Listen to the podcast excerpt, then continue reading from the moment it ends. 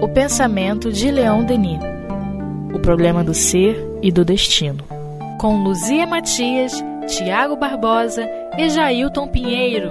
Olá, meus amigos, estamos aqui mais uma vez para dar continuidade ao estudo do livro O Problema do Ser e do Destino, de Leão Denis, e hoje começando a segunda parte do livro. Opa, chegamos lá, que tem como título O Problema do Destino.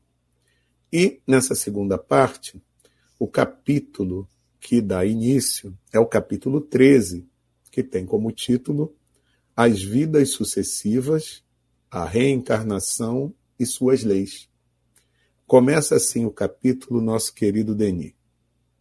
Após um tempo de estada no espaço, a alma renasce na condição humana, trazendo consigo a herança, boa ou má, de seu passado. E aí tem uma nota onde Denis diz assim: o tempo de estada no espaço é muito variável, segundo o estado de adiantamento do espírito.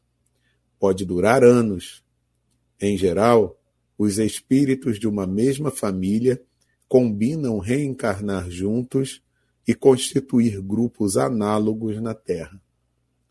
Renasce criancinha, reaparece na cena terrestre para representar um novo ato do drama de sua vida, quitar suas dívidas anteriores, conquistar novas potências que facilitarão sua ascensão, acelerarão sua marcha para adiante. A gente fica pensando é, a dificuldade não é, de se comentar sobre é, a vida espiritual antes de André Luiz. Né? É, realmente a gente está numa situação é, muito cômoda hoje para falar desses assuntos. Né? Não falta informação sobre qualquer coisa que a gente queira saber. Trabalho, é, saúde, é, sintonias. Antes André Luiz, antes de Ivone também tem uma contribuição muito boa, né? Ficava, imagina os espíritos, né, para dar as mensagens, para dar essas notícias, né? Tudo muito novo, muito é, desconhecido. As pessoas até hoje têm um apego à ideia de uh, céu e inferno, e aí traduzem umbral e nosso lar dessa maneira. Hoje acho que isso não é mais uma dificuldade para a nossa compreensão. Mesmo para quem acabou de chegar, tendo uma abertura mental, é só alguns minutos de conversa. É, a Luzia lembrou muito bem, né? André Luiz tem uma contribuição enorme, porque entender o mundo espiritual, a vida espiritual, sem alguém que é, a descrevesse, digamos assim, nas miudezas, né? É, ficaria. Era desafiador mesmo, né? Claro que com a obra de André Luiz também, a Luzia trouxe uma questão interessante, que é que muitas das vezes a gente usa os termos e as descrições de André Luiz por é, incorporando a elementos velhos, né? Céu, inferno. Então, nosso lar, muita gente que não é espírita, ou até mesmo espíritas, né, diz assim: ah, nosso lar é o nosso céu e umbral é o nosso inferno, né? Enquanto que Kardec deixa bem claro, né? O céu e o inferno começa aqui, na nossa consciência, né? Um estado de consciência. Mas esse processo também de preparação do retorno à vida corporal, né? E esta informação que Denis colocou na, na nota de rodapé, igualmente elas é, são bem interessantes também, né? Ou seja, nós é, temos essa possibilidade de nos agruparmos no mundo espiritual é, com entes afins, né, pessoas que já fazem parte da nossa família espiritual e comumente temos a oportunidade de retornar à experiência terrestre também com essas pessoas, né?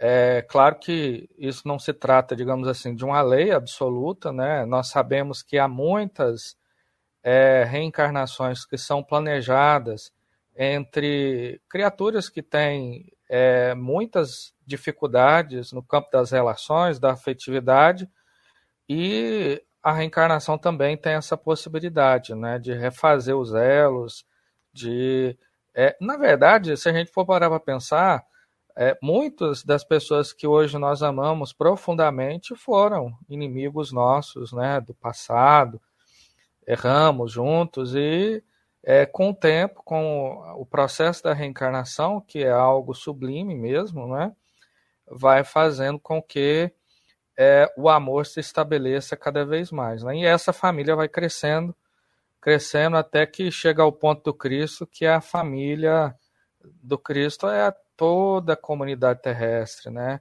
A gente tem uma visão, digamos assim, cósmica, né? Muito maior. Através daquele personagem curioso e inquiridor, né, que é o André Luiz nos seus livros, né, é, ele cria a oportunidade de explicar ah, os fenômenos, né, é, da, das construções, é, da própria contagem do tempo, e dentre dessas descrições, né, mais é, impressionante é do processo da reencarnação em si mesmo, né, quando ele fala da reencarnação do Segismundo, e ele ali no personagem né, do médico desencarnado, querendo entender e fazendo perguntas e dando oportunidade ali aos uh, espíritos que dirigem o processo de explicar tudo em detalhe. Né? É, Leon Denis, nesse momento da propaganda, não tinha acesso a essas é, ilustrações, vamos dizer assim. Né? mas não evitou o assunto, não. acho interessante, né? eu acho bem interessante aqui, porque é, veio aqui na minha mente uma situação é, assim, né? Que ao mesmo tempo que a coisa é diferente, a coisa é igual. Né? Por quê? Porque não somente ele fala que o tempo que o espírito fica no espaço é variável, né? É, não só ele fala que cada, é, cada encarnação né, é, representa um novo ato do drama da vida do espírito, mas tem coisas que se repetem, que é o próprio ciclo reencarnatório, né? Só que se apresenta, como a gente já vem dizendo antes, numa condição diferente, que aí vem a, a tal da espiral né, é, evolutiva. Né? Mas então são ciclos que se repetem, mas que fazem com que a gente cresça cada vez mais. E que se a gente aproveitar direitinho né, cada oportunidade dessa, a possibilidade de crescimento em cada uma dessas existências é cada vez maior. Eu acho isso muito legal, né? É, é, às vezes, nessa mesma existência, é, a gente não para para pensar: ah, se eu tivesse feito uma opção diferente em relação a tal coisa, eu estaria é, bem melhor, né? Então, ah, se eu não tivesse optado por tal situação, eu poderia estar melhor. Ah, se de repente eu não tivesse sido tão impertinente com fulano, o nosso relacionamento poderia ter sido outro e tudo mais, né? Então, sempre é, se apresentam oportunidades para que a gente possa crescer, espiritualmente falando. Mas, como Deus é pai e não é padrasto, né? ele sempre vai oferecer oportunidade. Então, aquela velha ideia de que a gente teria um tempo curtíssimo para definir a nossa existência futura para o resto da eternidade, isso com o Espiritismo cai por terra. E a gente vê que, por mais que a gente faça bobagem, faça, faça escolhas que vão prejudicar a nós mesmos, uma nova oportunidade, um novo ciclo se abre para que a gente possa, como ele diz aqui, né? Eu achei interessante. É, quitar dívidas anteriores, porque na faixa evolutiva que a gente se encontra, nós temos sim muitos equívocos do, equívocos do passado para reparar, né? Mas o que vem depois que eu achei muito legal, que é conquistar novas potências, né? Então, o quanto Leon Denis nos falou na, na parte anterior desse livro, que a gente terminou de estudar na semana passada, do, o quanto ele falou que a gente é capaz, né?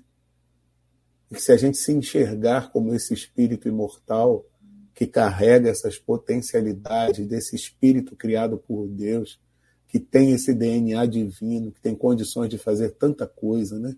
Que Jesus já falou, né? Você pode fazer isso que eu fiz e muito mais, meu filho.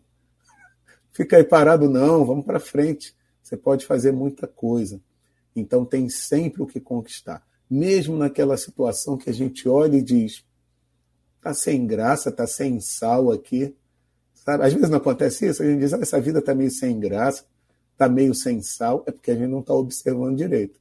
Vamos dar uma olhadinha, vamos ver o que está é, batendo na nossa porta de oportunidade porque ali se encontra a situação para o nosso crescimento espiritual acontecer. Né? Mas assim, vocês é, não sentem a necessidade de entender espaço? Aonde é o espaço? Que espaço? Né? O corpo parou de funcionar, perdeu a possibilidade de manter o espírito ligado, e aí o espírito sai para o espaço. né? Então, é, é uma abstração que é por isso que eu, eu falo muito dessa vantagem da gente ter acesso à obra de André Luiz, porque ele amplia a nossa ideia de espaço, é, embora a gente sempre estando encarnado fique limitado por conta do cérebro, né? que o nosso cérebro interpreta tudo de maneira tridimensional. Mas tem para nós aí a contribuição de André Luiz e alguns avanços da ciência, né? mostrando que esse em cima, embaixo, dentro, fora é muito relativo, né? é uma percepção do cérebro. Então, agora, por exemplo, o pessoal do nosso lar está em cima, está embaixo, e o pessoal do umbral está embaixo, está em cima, né? Então, é, é, eu sou sempre senti essa necessidade de acolher a ideia pela razão e por isso que eu me tornei espírita, porque o espiritismo não foge a essas questões, né? Não pretende nos explicar tudo, porque a gente não tem nem evolução para entender tudo, é, mas tem uma abertura, tem uma, né? A minha avó, ela acreditava que o céu era ali onde é azul. Né? Então, quando começaram a lançar lá os Sputniks, ela ficou muito preocupada. Certamente Deus ficaria aborrecido com, com aquelas né, coisas chegando lá em cima. Né? Eu não sei nem se ela Vão tinha... atropelar o céu. não é? Então, é, é a minha avó é mais ou menos contemporânea, ela nasceu em 1903, né? Então, as ideias né, dos espíritos, para quem Leon Denis saiu divulgando a doutrina, é, tinham visões muito mais estreitas do que hoje. E hoje, se eu tenho uma visão estreita, é porque eu me contento com uma visão estreita. Se eu quiser ampliar, né, se eu quiser expandir, é, tenho aí meios para isso, sem a pretensão de, né, estou entendendo tudo, né? Às vezes me ocorre perguntar isso, né? Você um amigo espiritual, está sempre com você. Isso quer dizer que ele anda do seu lado? e quando você vai tomar banho, ele também entra? É bom, né? Porque você pode escorregar, bater com a cabeça. Mas, gente, não faz sentido, né? Um, um, guia espiritual certamente é um espírito mais evoluído, né? E ter essa tarefa de ficar, né, do lado. Então, a doutrina espírita nos dá essa possibilidade de abertura do conhecimento, do entendimento, que repercute é, nas escolhas, nas ações, no pensamento. Enfim, estou viajando. Está viajando, não, Luzia. E Denis prossegue dizendo assim: a lei dos renascimentos explica e completa o princípio de imortalidade. A evolução do ser indica um plano e um objetivo. Este objetivo, que é a perfeição, não poderia realizar-se em uma única existência, por mais que fosse longa e proveitosa.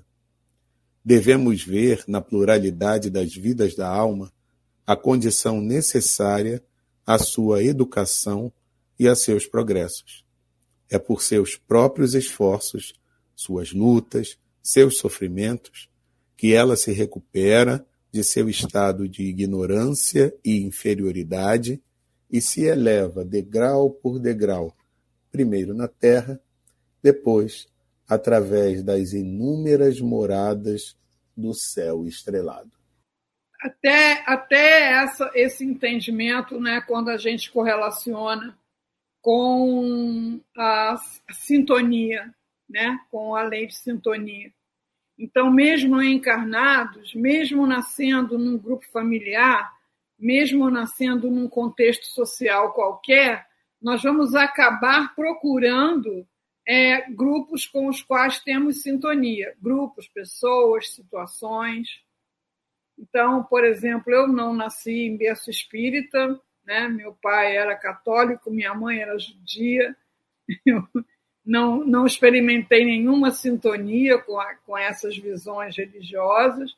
É, tive conhecimento de muitas correntes de pensamento, de religiões, e cheguei na casa espírita com 26, 27 anos, é, por uma busca pessoal, individual de procurar entender, fazer perguntas e, é, e, e, lá estou. Né? É uma escolha. Então, se é assim que funciona quando a gente está encarnado, é assim que funciona quando a gente está desencarnado.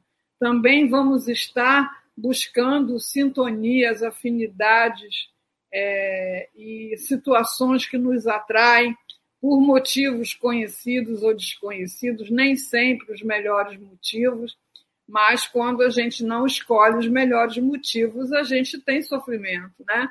Que é a maneira da gente sacar que não está fazendo a melhor escolha, né? Então, já fiz, assim, muitas escolhas, já tive sintonia com muitos grupos, com muitas ideias, e me desloquei porque, de repente, aquilo não fez mais sentido, é, buscando coisas que façam mais sentido. Então, entendendo né, a vida no espaço como uma extensão dessa vida, assim como essa é uma extensão da vida no espaço, é, não, não cabe mais a gente pensar de uma maneira é, infantil, né, que tem um porteiro no céu conferindo seu passaporte, né? tem uma questão que também assim, é muito interessante, porque essa ideia de imortalidade ela é muito ampla, né? Várias culturas têm essa, várias culturas, religiões, enfim, têm essa visão. Mas a gente, quando a gente pensa na teologia é, católica, por exemplo, pelo menos aquela mais tradicional e convencional, que, bom, somos imortais mas aí temos duas destinações, céu e inferno, né? E se formos para o céu, ficaremos ali eternamente contemplando para o inferno em sofrimento eterno. Isto nos parece muito ilógico, né? Um, um, às vezes um escorregão numa vida é isso perdurar pela eternidade, né? Então, quando traz essa ideia dos renascimentos, é, que Denis até coloca, né? E completa o princípio da imortalidade, ou seja, um é, é, é interdependente do outro, porque um acaba explicando o outro, né? Ou seja, nós vivemos pela eternidade, mas em múltiplas vidas, cumprindo um objetivo, que é a evolução, né? Aí parece que tudo fica mais lógico e claro, né? Não aquela coisa que hoje eu acho que pouquíssimas pessoas imaginam isso alguma coisa razoável, né? Céu e inferno. Ainda mais quando nós falamos de Deus, um Deus de amor, de justiça, de misericórdia, é, nos trazer uma destinação assim, né?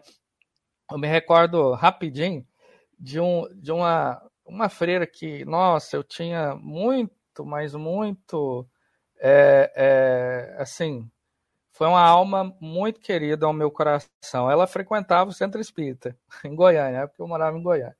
E ela era uma alma assim extremamente bondosa, uma pessoa que cuidava da população em situação de rua, das mulheres que estavam né, na condição é, é, de, enfim, é, prostitutas e pessoas é, que também saíram no presídio, enfim. Aí uma vez ela estava chegando na reunião pública, que após a reunião a gente fazia um trabalho, né, de distribuição de quentinhas e tal. Aí um companheiro falou assim: "Ah, irmã, irmã Margarida, eu tenho certeza que a senhora vai para o céu. Eu diria que a senhora iria para o nosso lar, mas para a senhora eu diria que a senhora ia para o céu." Ela falou: "Olha, meu filho, eu não queria não. Eu queria ir para o inferno." Aí o companheiro ficou assim, assustado, né? Ela falou: É, meu filho, já pensou que coisa a gente ficar no céu sabendo que tem tanta gente sofrendo no inferno? Eu, eu prefiro estar no inferno ajudando que estar no céu ali contemplando, né, sabendo que tem tanta gente sofrendo. Então, é, é, aquilo foi uma coisa que me marcou muito e é uma grande verdade, né? Que mãe que gostaria, que, que mãe que está, muito embora estando no céu, estaria é, psiquicamente no céu sabendo que seu filho estaria sofrendo, né? Não é razoável esse pensamento, enfim. Eu recebi um post muito engraçadinho, né? É, que São Pedro foi se queixar com Jesus porque ele estava vendo muita gente no céu que não passou pela portaria, né? e Jesus falou para ele assim: isso é coisa de mamãe, deixa para lá. Entendeu? Mas é, é uma ideia que realmente não, não resiste a uma reflexão. Como eu fui educada num colégio católico e desde criança que eu faço essas perguntas sobre as coisas que me parecem sem lógica, né? A resposta é que isso é mistério, que isso não é para você se ocupar disso, que você não tem como saber nada disso, que você tem que aceitar porque isso é um mistério, né? porque se você for pela lógica, não, não se sustenta, né? E eu acredito que aqueles que fazem estudos aprofundados, né, que são mantidos trancados lá a sete chaves, é, também não, não interpretam a situação desse modo, né? Então, como essa ideia de céu e inferno era incompatível né, com a justiça divina, criaram um purgatório, né? É, é, e aí, mas aí você tinha que aceitar Jesus, né, como seu Salvador, mesmo para ir para o purgatório. E as crianças que nascem no mundo inteiro que não são batizadas, aí inventaram um limbo, né? Parece que tem pouco tempo que, que acabaram com essa história de limbo, né? Porque, poxa, se a criança nasceu lá na, selva, lá na não sei aonde, e nunca ouviu falar de Jesus porque ela vai para o inferno, né? Não, aí criaram esse limbo. E quando a minha filha caçula nasceu, eu já era espírita, então não tive interesse de batizar nem para ser social. Né? E aí a minha avó acendia uma, uma vela pela alma dela, porque ela ia para o limbo. Né?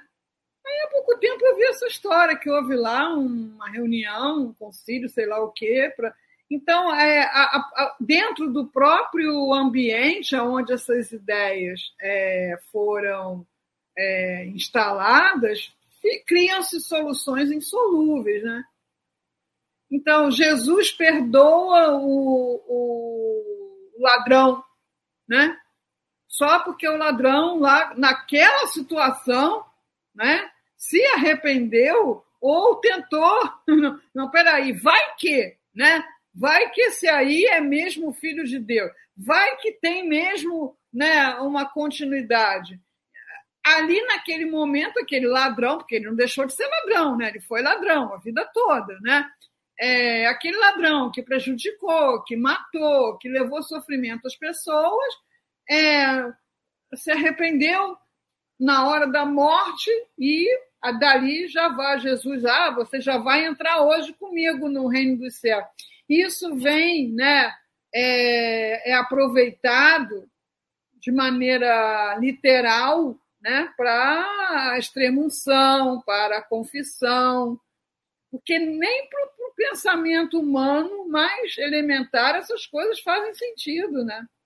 É verdade, Luzia, e é por isso que eu sempre fico pensando, sem a reencarnação, as coisas não fecham. Você não consegue, logicamente, fechar nada. Uma situação que você encontra, como as que você já citou aí, né? Então, como é que pode uma criança nascer e ter para a vida toda a limitação mental? Por que, que aquela que foi escolhida? Por que foi o meu filho? Por que, que não foi o filho do outro? Por que, que eu que sou bom e o, o outro que eu vejo que é uma pessoa má não teve essa mesma condição, né? Então, sem essa chave da reencarnação, a gente não consegue fechar essa conta aí de maneira nenhuma. E aí mais, né, ele que como ele diz aqui, a gente encontra isso também no livro dos espíritos, né? Não tem como você fazer tudo o que você precisa para chegar ao seu estado final, né, que é a evolução, é, apenas com uma vida. Você precisa de muitas etapas, da mesma forma que você não conseguiu, né, Luzia, se formar em médica num único dia, né? Precisou de muitos e muitos anos, né? Então, de muito e muito estudo, fazer muita prova, enfim, precisou de muita coisa para conseguir uma graduação. Né? Então, para a gente conseguir uma graduação máxima de espírito feliz, de espírito perfeito, de espírito puro, eu preciso de muitas e muitas reencarnações para poder chegar lá. E a doutrina espírita consegue trazer para a gente a porta desse entendimento, né? Mesmo que a gente esteja no início desse entendimento, mas já facilita bastante para a gente. É, os espíritos se referem a uma reencarnação como um relâmpago na eternidade, né? É uma imagem bem eloquente. né? É, a gente, sem, sem a reencarnação, realmente. Para mim, não teve alternativa senão o materialismo, porque é incompatível conciliar as diferenças de condição, de oportunidade de saúde, né? sendo ginecologista, já que você lembrou aí a minha condição, né? É, mulheres que sempre tiveram o maior desejo de serem mães, esperaram essa criança com muito carinho e, e perderam no meio da gravidez, nasceu com problema e morreu, e depois não engravidou mais, né? E mulheres que procuram interromper a gestação porque é a coisa que elas menos desejam naquele momento, né? É, por mil motivos, né? É, e outras até que têm a consciência ainda muito embrutecida e, e maltratam né, as crianças, não cuidam. Só, só isso aí já. Isso as pessoas verbalizam. Poxa vida, tanta gente jogando bebê na lixeira. Né? As próprias pessoas verbalizam esse, esse conflito lógico, né? É como diz Lázaro lá, né? A segunda palavra do alfabeto divino, né? A reencarnação. Isso aí é, é bem importante para a gente. E vocês viram que chegamos já na hora final, no tempo final? eu, hoje eu não vi porque eu não marquei a hora que a gente começou. Passou rápido. Mas tudo bem, semana que vem tem mais, né? Então voltaremos é, para a continuidade desse capítulo, capítulo 13, As Vidas Sucessivas a reencarnação e suas leis, tem muito pano para manga ainda, dessa segunda parte do livro O Problema do Ser e do Destino, de Leon Denis. Um grande abraço para todo mundo e até lá.